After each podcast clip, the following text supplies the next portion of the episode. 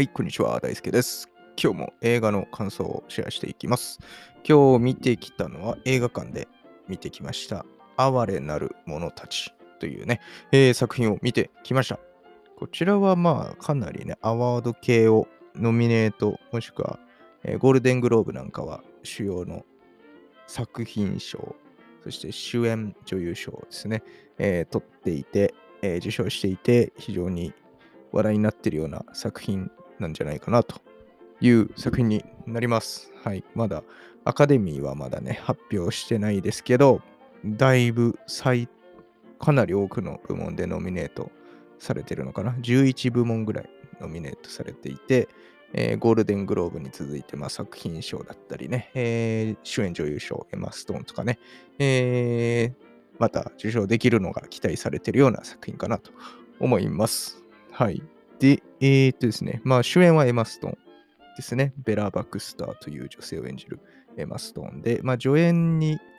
マーク・ラファロだったり、ウィレム・デ・フォーっていうもう、もうしっかりとした役者さんがもうね、えー演じてる、そんな作品になっております。はい。で、監督はヨルゴス・ランティモス。うーん、っていう監督ですね。ロブスターとかね、あったりしたかな。えーうん、そういう映画とか、いろんな映画過去にも撮ってますけど、はい、そういう監督さんでございます。はい。で、哀れなる者たち。で、えー現代、英語のタイトルで言うと、Poor Thing ということでね、えーそんな映画でございますけど、ちょっと僕は内容見ず、あ内容知らず、調べず、えー急に映画館に行って見に行ってきましたけど、面白、面白いのか？面白いですね。なんとも結構衝撃的すぎて内容が、えー、そういうことなんだ。そういう作品なんだっていうのが、えー僕的にはですね、何も知らずに見に行っているので、えーそういうところだったんですけど、まあ、内容、まあ面白かったかなと思いましたね。非常に長い、時間的には長い作品で、3時間いかないぐらいあんのかな、多分ね。あると思うんですけど、それぐらい長くて、えーとはいえ、なんかしっかり見れたなっていう感じだったんで、あ面白かったなというのが感想ですね、率直に。まあ、ちょっと内容が過激なところが結構多くて、結構衝撃だったんですけど、でも会場？会場というか劇場ですね、映画館。僕が見に行った回は、すごいお客さんいて、平日の日中に行ったんですけど、かなり人が入っていて、すごい注目されてる作品なんだなっていうのが、えー思いましたね。で、結構みんなね、声出して笑ってたりするようなシーンも多くて、はい。まあ確かに面白いシーンもあったりしましたというのが今回の哀れなる者たちですね。えーはい。上映時間141分ですね。なんで非常に、まあ長めですね。2時間20分ぐらいかな。うん。あるので、結構しっかりと、えー時間の取った作品かなと思います。で、配給ディズニーなんだね。意外だね。意外でな、これ。え、ディズニーなんだ、これ。えーっていう作品で、まあ、まあ、その主人公のエマ・ストーン、ベラ・バクスターというね、女性に焦点を当てて、まあ、彼女の成長物語というか、まあ、すごい一個の部分に焦点を当てた作品ではあるけど、その中でもね、うん、まあ、どういう生き方をしていく、成長していくのかっていうのを見ていくっていう作品で、えー、まあ、ウィレム・デ・フォーが演じているゴドウィン、まあ、ゴッドなんて呼ばれてるけど、っていう、まあもう、おじいちゃん的な医者がいるんですけど、天才外科医みたいなね、存在の人がいて、まあ、その人が、エマ・ストーン演じるベラを、まあ、救ったというか、作ってしまったというか、っていうような内容で、まあ、見た目はまあ、女性かな、若い大人の女性、まあ、エマ・ストーンですね。エマ・ストーンなんですけど、まあ、脳は赤ちゃんというか、はい、胎児の脳を移植してるんですよ、実は。エマ・ストーンの、そのベラ・バックスターという女性にね。で、まあ、見た目は大人の若い女性なんですけど、まあ、赤ちゃんですっていう感じで、そこから始まって、えー、ちょっとずつ成長していって、まあ、すごいスピードで成長していくんですけど、そこも驚きでしたね。うん、早成長すんのって思って。はい。で、えー、まあ、いろいろなことに目覚めていくっていう話で、で、どんどん大人になっていって、そのね、中身、考えることとかもしっかり成熟していって、えー、はい、そういう女性の物語かな、エマ・ストーンの。でっていう感じなんですけど、で、あとマーク・ラファロね、出てるのは、えー、エマ・ストーン、ベラ、ベラ・バクスターがね、えー、途中で旅に出るんですけど、ゴッドっていうそのウィレム・デフォー演じる外科医の家に住んでずっとまあ半分閉じ込められてというか外にその世界を知らせないように、うん、ずっと家にいさせるような形で住まわせてたんだけど、まあ、あるダンカン・ウェダ・バーンというね、マーク・ラファロ演じる、まあ、イケオジ的な存在がが外から来て一緒に旅に出ようみたいな感じで、えー、ベラを誘って、えー、旅に行って、えー、いろんなことを知って、まあ、世の中の現実みたいなところとかも知りつつ、え、ちょっとずつね、すごい成長していくっていう、で、思考もどんどん成長して、いろんな出会う人々にね、影響されてとか、教えられてっていうのもあって変わっていってっていうような話だったのかな。なんで、すごいよね、面白かったね。まあ、これ、ゴールデングローブでエマストンは主演女優賞を取ってるけど、まあ確かにすごいキャラクターだったなという、体もだいぶ張った作品だなと思いましたし、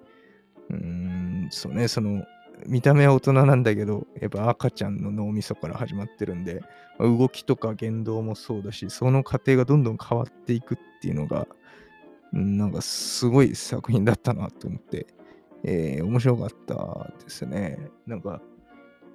なんだ、情報量というか、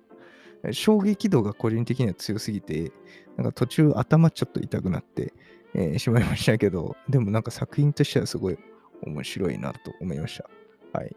まあ多分なんか配信が始まってとかだったら見てなかったかもなっていう、ちゃんと見てなかったかもなっていう、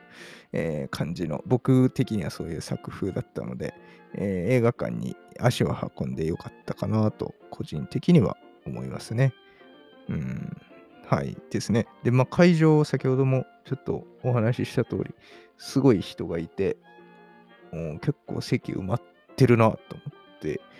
びっくりしましたね。みんな何何のファン、どういうきっかけで来たんだろうみたいな。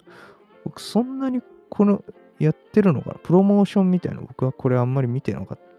たんですけど、目にしてなかったので、えー、みんなやっぱ映画通というか知ってるのかなとは思いつつ、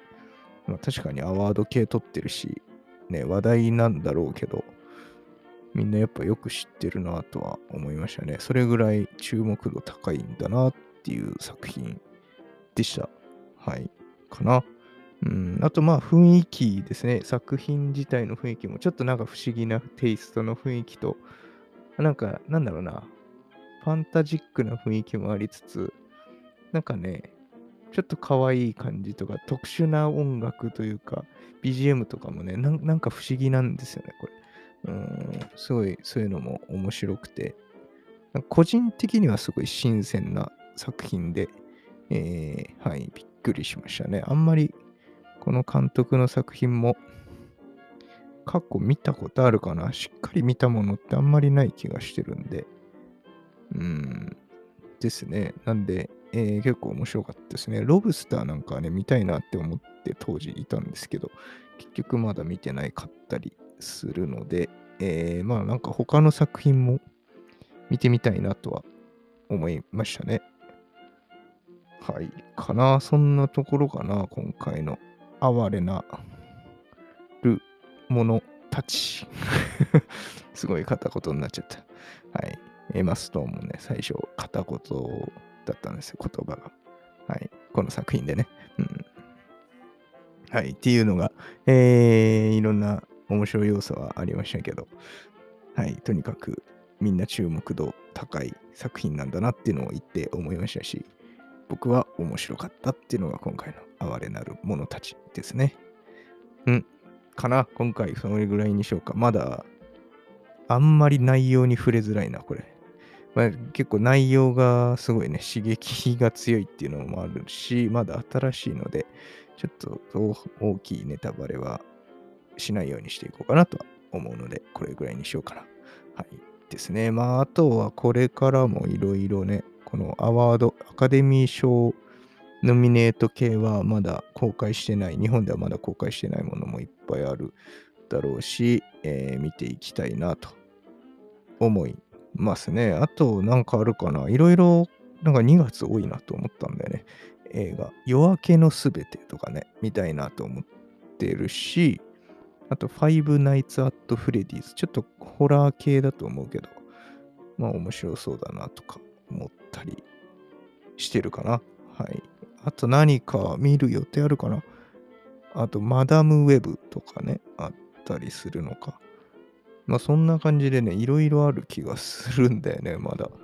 すごいいろんな作品控えてる気がするので、えー、またちょこちょことこうして更新していくかなと思いますが、ぜひまた聞いてくれると嬉しいですね。チャンネルのフォローとか、えー、高評価とかね、ぜひ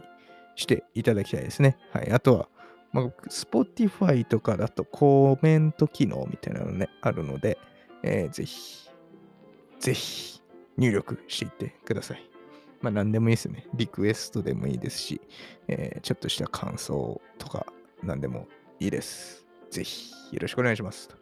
いうことで今回そんなところにしましょうか。はい。じゃあまた次回の放送でお会いしましょう。バイバイ。